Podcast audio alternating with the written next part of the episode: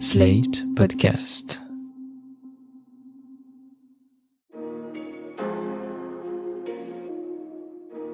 Bonjour et bienvenue dans Le Monde Devant Soi, le podcast d'actu international que vous êtes de plus en plus nombreux à écouter chaque semaine et nous vous en remercions. Je suis Christophe Caron et je suis en compagnie du directeur de la publication de Slate, Jean-Marie Colombani. Salut Jean-Marie. Bonjour Christophe. Et d'Alain Frachon, éditorialiste au Monde et spécialiste des questions internationales. Salut Alain. Salut Christophe ont voté la semaine dernière en Allemagne. En jeu, choisir les 735 membres du Bundestag et par conséquent désigner la personne qui succédera à Angela Merkel puisque vous le savez, chez nos voisins, le ou la chancelière est élu par le Parlement fédéral sur proposition du président. Les résultats définitifs placent le Parti social-démocrate, le SPD, en tête avec près de 26% des suffrages, soit 206 sièges, suivi du CDU, le Parti démocrate chrétien de Merkel qui totalise lui 24% des voix, ce qui lui donne 196 sièges. Les Verts, eux, ont fait 15% et envoient 118 députés, quand les libéraux totalisent 11,5% pour 92 sièges. Enfin, pour en terminer avec les chiffres, signalons le recul de l'extrême droite, incarné par l'AFD, qui ne fait que 10% et perd 11 sièges par rapport au scrutin précédent. Ils auront cette fois 83 élus. L'heure est maintenant aux négociations. Qui fera coalition pour désigner le chancelier? Qui, du social-démocrate Olaf Scholz ou du conservateur Armin Laschet, succédera à Angela Merkel? Tout repose à ce stade sur deux partis, les libéraux et les verts. Alain, est-ce qu'une issue semble se profiler? Alors ça, je me garderai bien de le dire parce que en général, et si on se fie euh, aux dernières élections, il a fallu plusieurs mois avant qu'on ait une coalition. Les observateurs allemands disent qu'il y aura une coalition d'ici à Noël et que la tendance, la dynamique, c'est qu'on fait une coalition avec les partis qui sont en hausse. Ça voudrait dire une coalition avec le SPD, les Verts et les libéraux. La configuration que vous avez décrite est particulière puisque en Allemagne, démocratie modèle, mais qui malgré tout euh, subit aussi les différentes pathologies qu'il y a dans les régimes démocratiques, c'est-à-dire un émiettement des partis, un affaiblissement des grands partis politiques, la prochaine coalition sera nécessairement à trois. Donc si on suit cette logique qui est que la coalition se fait avec les partis qui sont en ascension, ce serait donc une coalition SPD, libéraux et verts. Ça veut dire de très longues négociations pour trouver un programme commun. Sur un plan purement mathématique, le SPD peut s'allier avec le CSU pour faire une coalition puisqu'ils auraient la majorité. C'est quelque chose d'inimaginable? C'est sûrement pas inimaginable puisque c'est la solution à laquelle on a, qu'on a souvent vu mise en œuvre. Mais là, il y a une lassitude de la grande coalition. Il y a une lassitude de la grande coalition et d'une certaine manière, c'est la CDU qui en paye le prix de cette lassitude. La CDU fait un très mauvais score, un de ses plus mauvais scores historiques. Par exemple, dans la circonscription de Madame Merkel, donc elle ne se représente pas, bien entendu, c'est le SPD qui l'emporte, alors que c'est une circonscription qui, depuis plus de 20 ans, voire 30 ans, appartient à la CDU.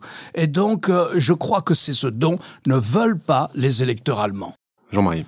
Non, ce qui est nouveau dans la situation actuelle, c'est d'abord que le leader de la CDU, qui a été sèchement battu et nettement battu, a la prétention de pouvoir constituer une coalition, au point d'ailleurs d'obliger ou de conduire euh, Angela Merkel à dire, à féliciter le leader du Parti socialiste, du SPD, pour sa victoire. Donc euh, on s'est demandé un instant si le leader euh, qui voulait lui succéder n'était pas atteint d'un syndrome trumpiste, voulant prétendre à la victoire alors même qu'il était le principal vaincu des élections. Oui, parce qu'il a mis beaucoup de temps à reconnaître la victoire d'Olaf Scholz et il l'a fait du bout des lèvres. Et il l'a fait du bout des lèvres parce qu'il voulait essayer lui-même de faire sa propre coalition. L'élément fondamentalement nouveau dans la situation politique allemande aujourd'hui, en dehors du fait que moi je suis très admiratif d'un pays qui est capable de faire baisser l'extrême droite. Et donc j'aimerais bien qu'ils nous donnent leur recette pour euh, baisser droite, alors que tout le monde euh, considérait que l'AFD était installée pour longtemps et dans une trajectoire qui inévitablement la, conduirait plus haut. Ça n'a pas été le cas, c'est une bénédiction en effet, et j'aimerais bien connaître en, encore une fois leur recette. Mais l'élément fondamentalement nouveau de la situation actuelle, c'est que les deux petits entre guillemets partis que sont les Verts et les libéraux se concertent. Ils se concertent, ils vont chercher ensemble et ils cherchent ensemble des points d'accord et une fois qu'ils auront trouvé ces points d'accord, donc de facto un programme de gouvernement, ils iront voir le SPD qui sera un petit peu, Olaf Scholz sera un petit peu pied et poing lié s'il veut une coalition avec eux par l'entente de ces deux partis. Et donc ça, c'est une situation tout à fait nouvelle parce que d'habitude, le parti qui arrive en tête conduit la négociation de la coalition et la conduit au fond à ses conditions. Chacun essayant de se rapprocher, mais malgré tout, il y a un leadership dans la discussion. Or là, ce sont les deux partis qui sont sollicités pour cette coalition, qui s'entendent d'abord, essaient de se mettre d'accord, et ils devraient pouvoir y arriver. Et puis ils arrivent avec le paquet tout ficelé devant euh, Olaf Scholz, qui n'aura plus qu'à l'entériner ou non. Avec quelle marge, je ne sais pas. En tout état de cause, les choses prennent du temps en Allemagne et prendront du temps parce que quand ils écrivent un programme de gouvernement, ils l'écrivent dans le détail et donc ça prend un temps infini de tout écrire et ensuite il l'applique.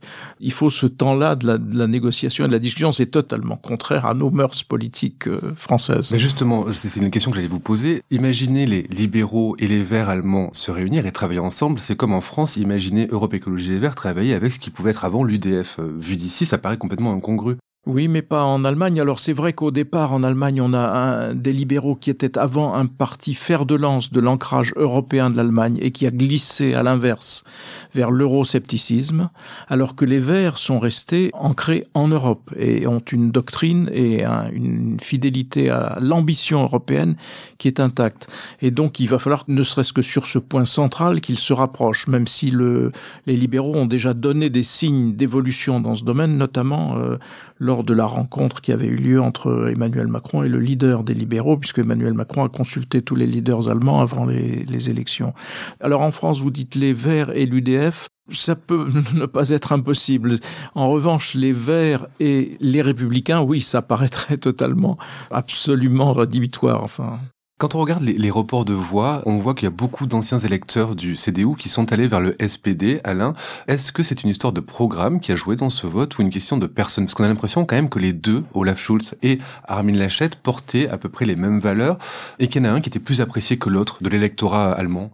Si on regarde les sondages, encore une fois, euh, Olaf Scholz, le vice-chancelier, donc le leader du SPD, 63% des Allemands souhaitent qu'il soit le prochain chancelier.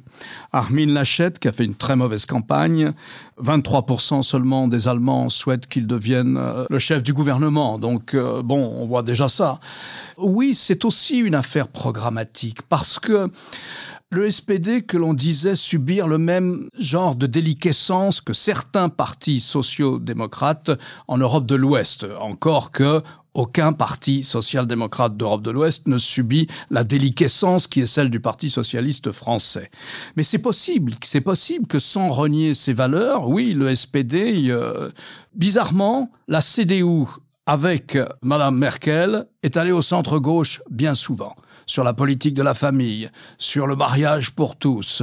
Je ne parle même pas de ce que représente pour la CDU le fait que en situation de crise comme celle de la pandémie, on en voit promener les règles des, normes budgétaires allemandes et européennes. Elle a déplacé le parti vers la gauche. Et c'est peut-être ça que paye le parti, d'ailleurs. Mais regardez, c'est plus compliqué que ça.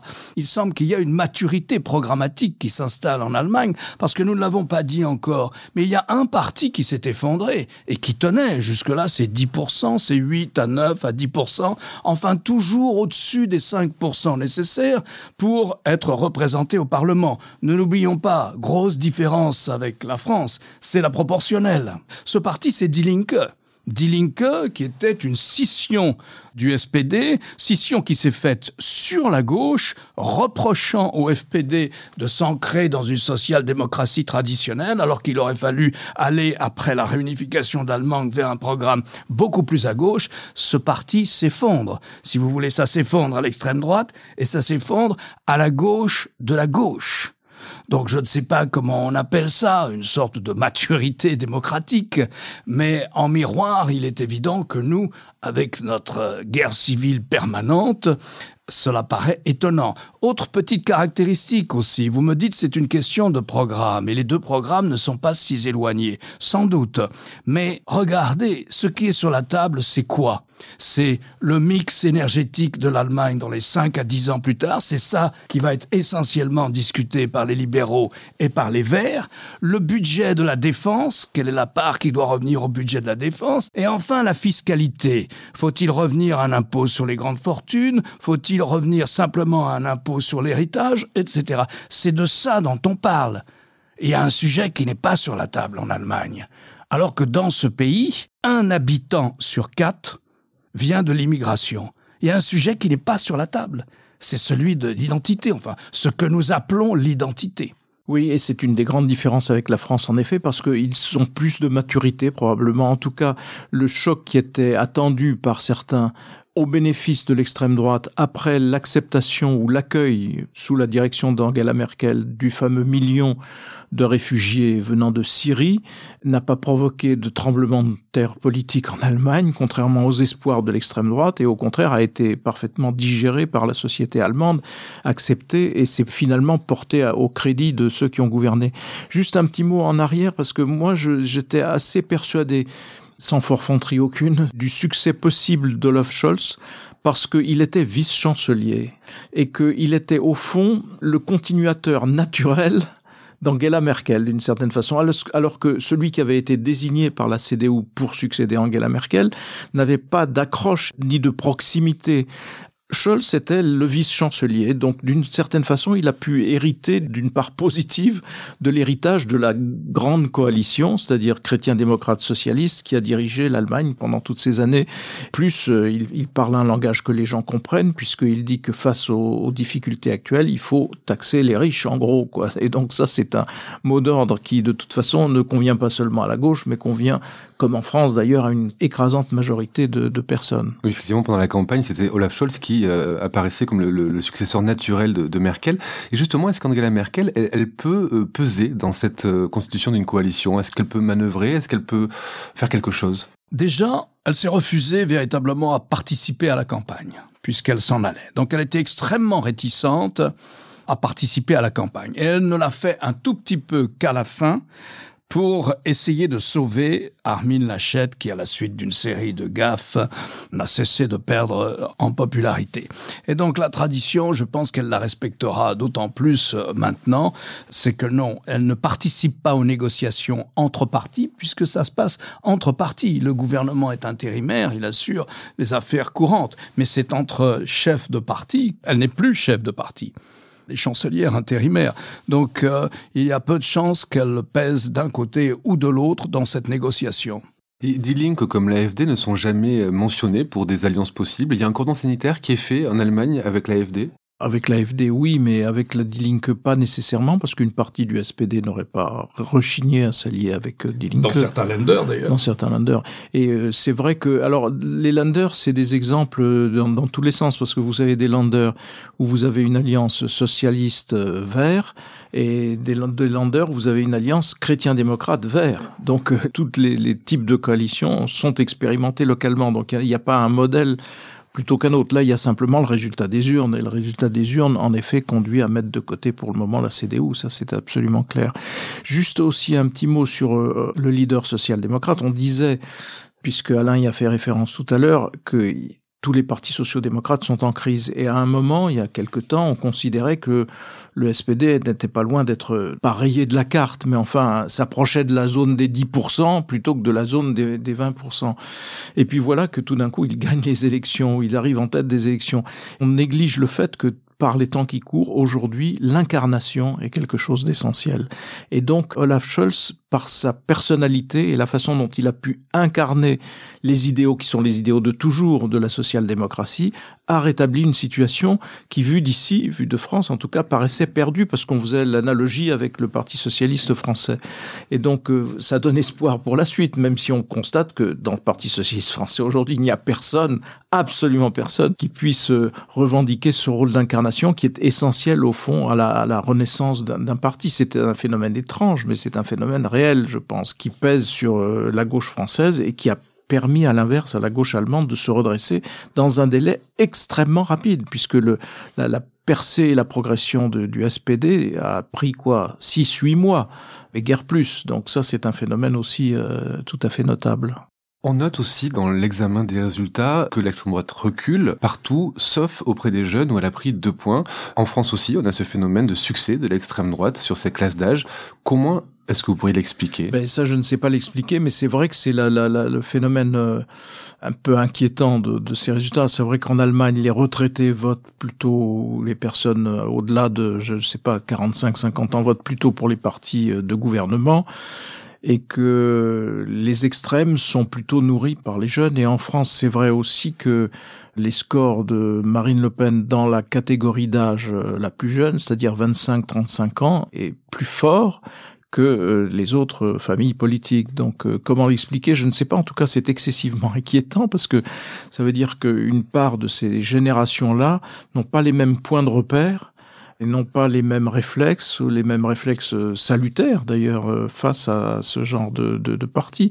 On le voit par exemple dans la percée aussi en France d'Éric Zemmour, qui se nourrit beaucoup d'un électorat plus jeune que les autres catégories d'âge. Donc c'est très inquiétant, ça, ça voudrait dire qu'il y a une génération qui n'a pas de, le sens de l'histoire ou de souvenirs historiques, alors que même que ces familles-là, les extrêmes, l'extrême droite notamment, parlent beaucoup d'histoire précisément. Et donc euh, c'est un gouffre comme ça qui peut s'ouvrir sous nos pieds parce que cette génération-là va grandir et va probablement accéder aux commandes à un moment ou à un autre. Est-ce qu'elle accédera aux commandes en continuant à voter pour les extrêmes, pour l'extrême droite? Ça, je, je, ne sais pas. Mais en tout cas, c'est le point noir euh, de ces scrutins et de ces suffrages dans nos pays, en tout cas. Alain, est-ce que la couleur politique du chancelier allemand a un impact sur les relations franco-allemandes?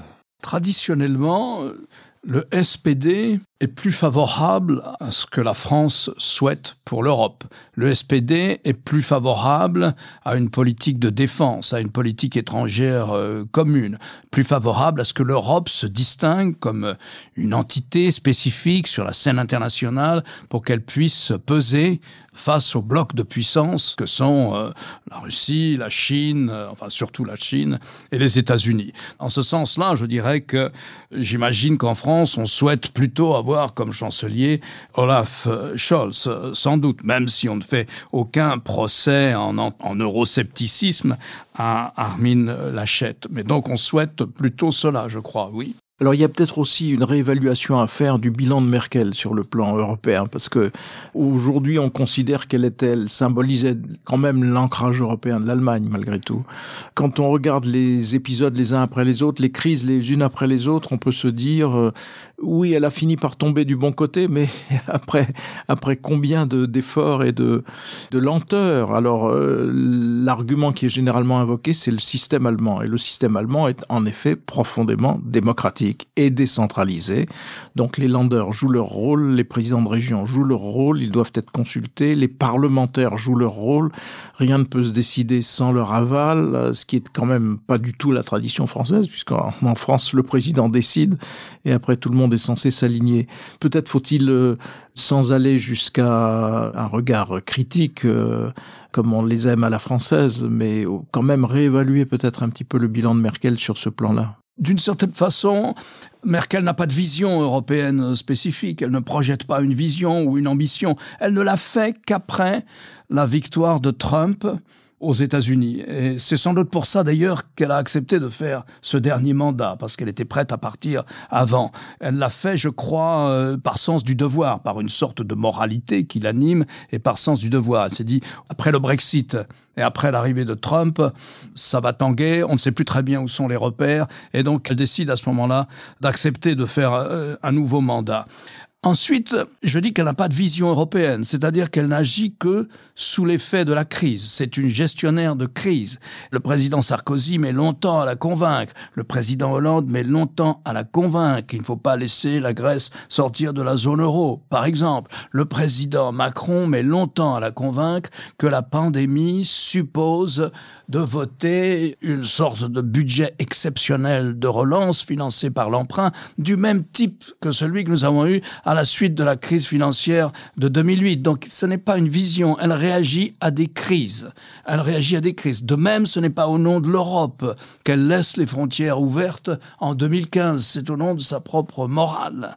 Et ce n'est qu'ensuite que les Européens se trouvent d'ailleurs face à ce fait accompli. Même si on regarde vraiment cette séquence dans les, dans les faits, on voit mal ce qu'elle aurait pu faire d'autre.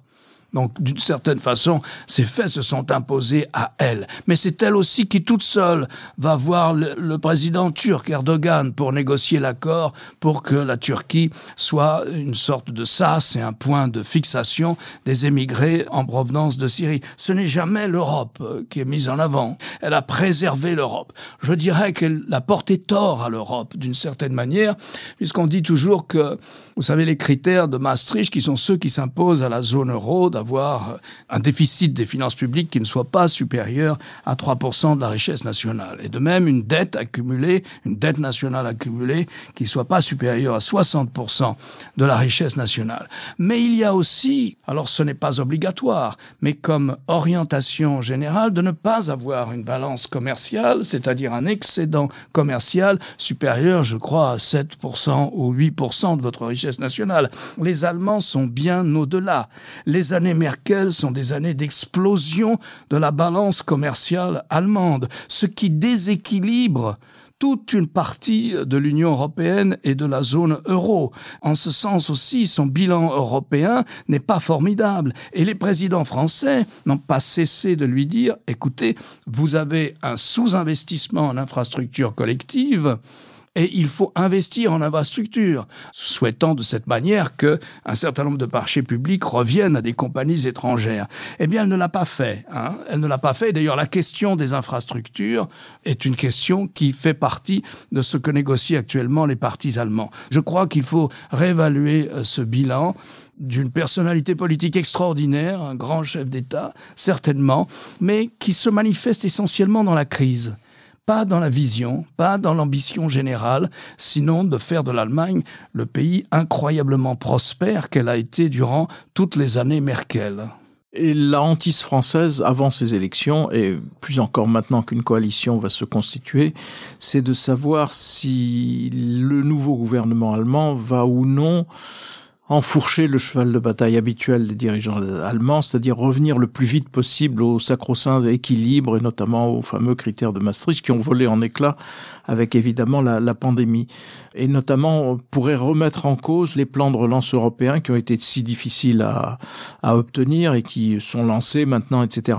Et en, en fait, je pense qu'il n'y aura pas ce genre de difficulté parce que le fameux plan de relance en question s'étale sur sept ans, c'est-à-dire va très au-delà de la législature qui s'ouvre. Et donc, euh, ce sera un problème pour l'autre législature et pas pour les gouvernements actuels. Donc, ça fait une difficulté de moins à vaincre, en quelque sorte. Et pour le reste, je pense que tout le monde est au fond dans le même bateau sur, sur la gestion de la pandémie et que donc s'imposera de toute façon une doctrine commune une fois que les choses reviendront euh, ou devront tendre à nouveau vers l'équilibre. Mais on va avoir en même temps de nouveaux problèmes. Hein. Le nouveau problème qui est naissant, c'est le retour de l'inflation, donc euh, et ainsi de suite. On verra l'important, c'est qu'on a quand même avec Olaf Scholz quelqu'un qui est un Européen convaincu. Pour le coup, Angela Merkel a dû faire sa conversion. Elle venait de l'Est, elle ne savait pas trop ce qu'était l'Union européenne, elle connaissait l'univers soviétique, mais pas du tout l'univers de l'Europe de l'Ouest. Scholz est au contraire un Européen convaincu et les Verts le sont tout autant. Donc je pense que ce sont quand même des garanties suffisantes à ce stade, en tout cas. Pour terminer un tout petit peu de droit constitutionnel, ce système allemand, il a un défaut, on l'a vu, c'est celui de la lenteur de la désignation du chancelier, on en a pour, pour des semaines. Mais quand on voit quand même ces parties discuter, échanger, faire un programme commun qui vont appliquer, tout ça c'est structurel, c'est lié à la proportionnelle au mode de désignation du, du chancelier. Est-ce que il n'y a pas dans ce système-là une approche constructive de la politique qui nous fait envie et qui démode un petit peu notre cinquième république? Enfin, c'est sûrement un, en effet quelque chose qui est en tout cas digne d'éloge parce que c'est vrai que c'est une structure très démocratique et que la représentation est meilleure évidemment qu'en France, puisqu'en France avec le scrutin majoritaire, quand vous êtes euh, dans la majorité, vous soutenez le président euh, quoi qu'il arrive, et quand vous êtes euh, dans l'opposition, vous êtes censé le combattre aussi quoi qu'il arrive, et donc ça empêche le compromis, ça empêche les coalitions, ça empêche tout cela. La vie politique allemande repose quand même sur la vie des partis. La Ve République a été construite par De Gaulle contre les partis. Alors aujourd'hui, on peut dire il ne reste pas grand-chose des partis, mais c'est un régime qui a été construit contre les partis et pour éviter précisément la domination des partis sur la vie politique. Et donc, euh, on a construit un système qui était taillé en effet pour De Gaulle, mais qui était aussi taillé pour que l'exécutif, quoi qu'il arrive, puisse avancer et puisse faire avancer son point de vue. Et aujourd'hui, c'est vrai qu'il y a une telle défiance dans l'opinion vis-à-vis de la sphère politique qu'elle mériterait sans doute au moins une, autre façon peut-être de concevoir la représentation. Et si on veut la concevoir autrement, en effet, il faut injecter de la proportionnelle parce qu'on n'a jamais trouvé autre chose. Mais il faut savoir que la proportionnelle obligera à des coalitions et nous fera sortir d'un système qui était finalement assez confortable pour les dirigeants, même si ça n'évitait pas les crises, qui était le système majoritaire dans lequel nous vivons depuis que De Gaulle a instauré la, la Ve République. Juste un chiffre avant de passer la, parole à l'un euh, sur ceux qui craindraient une instabilité liée à un système proportionnel, un système de coalition. J'ai compté en Allemagne, il y a eu trois chanceliers en 40 ans et nous on a eu six présidents et 17 premiers ministres, ce qui montre que la stabilité gouvernementale n'est pas forcément assurée par le système majoritaire. Il y a des sondages là-dessus qui sont répétés tous les ans dans l'ensemble des démocraties libérales, dans l'ensemble occidental, si vous voulez. C'est en Allemagne qu'on trouve le plus fort pourcentage de citoyens qui accordent un grand crédit, un crédit euh, total à leurs institutions politiques. 70 à 80% des Allemands, on trouve la même chose en Suisse, mais 70 à 80 des Allemands sont satisfaits du fonctionnement des institutions politiques. Ce n'est pas le cas en France, mais ce n'est pas le cas dans les deux grands systèmes présidentiels des démocraties libérales. C'est-à-dire qu'en France, la confiance accordée aux mécanismes politiques, au système, entre guillemets, est très faible et de plus en plus faible. C'est une des questions qui est posée à la démocratie française, et c'est encore pire aux États-Unis. La confiance accordée au Congrès est la plus faible, ensuite la confiance accordée à la Maison-Blanche est à peine supérieure, la branche judiciaire bénéficie d'une majorité euh, quand il s'agit d'accorder sa confiance à une des institutions du système politique américain. Nous autres Français, on parle tout le temps des succès économiques de l'Allemagne, mais moi, ce qui me frappe le plus en ce moment, en tout cas, c'est le miroir que renvoie l'Allemagne il nous renvoie le miroir d'une démocratie euh, que le présidentialisme a rendue folle quand on voit les candidats aujourd'hui à la présidence de la République, quand on voit la dérive radicale des propositions, quand on voit l'incapacité du dialogue euh, et la polarisation extrême de l'opinion. Oui, euh, je suis d'accord avec vous, Christophe, ça fait plutôt envie la manière dont les Allemands pratiquent la démocratie.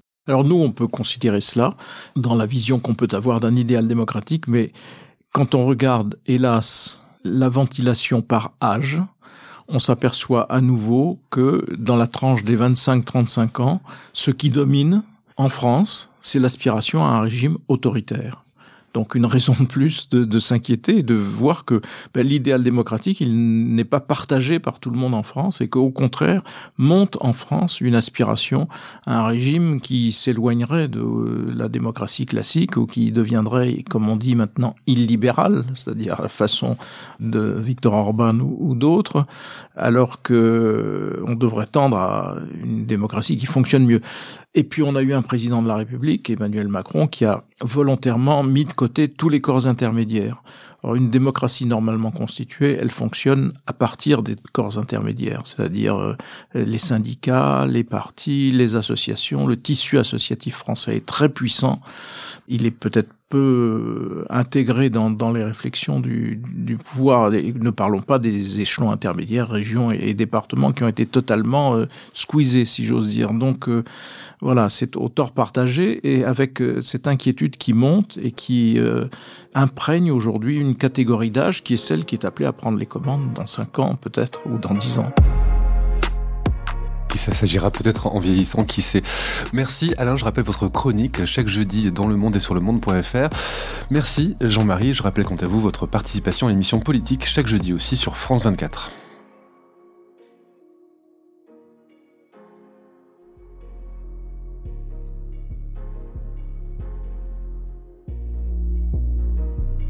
Retrouvez le monde devant soi chaque vendredi sur slate.fr ou votre plateforme de podcast préférée.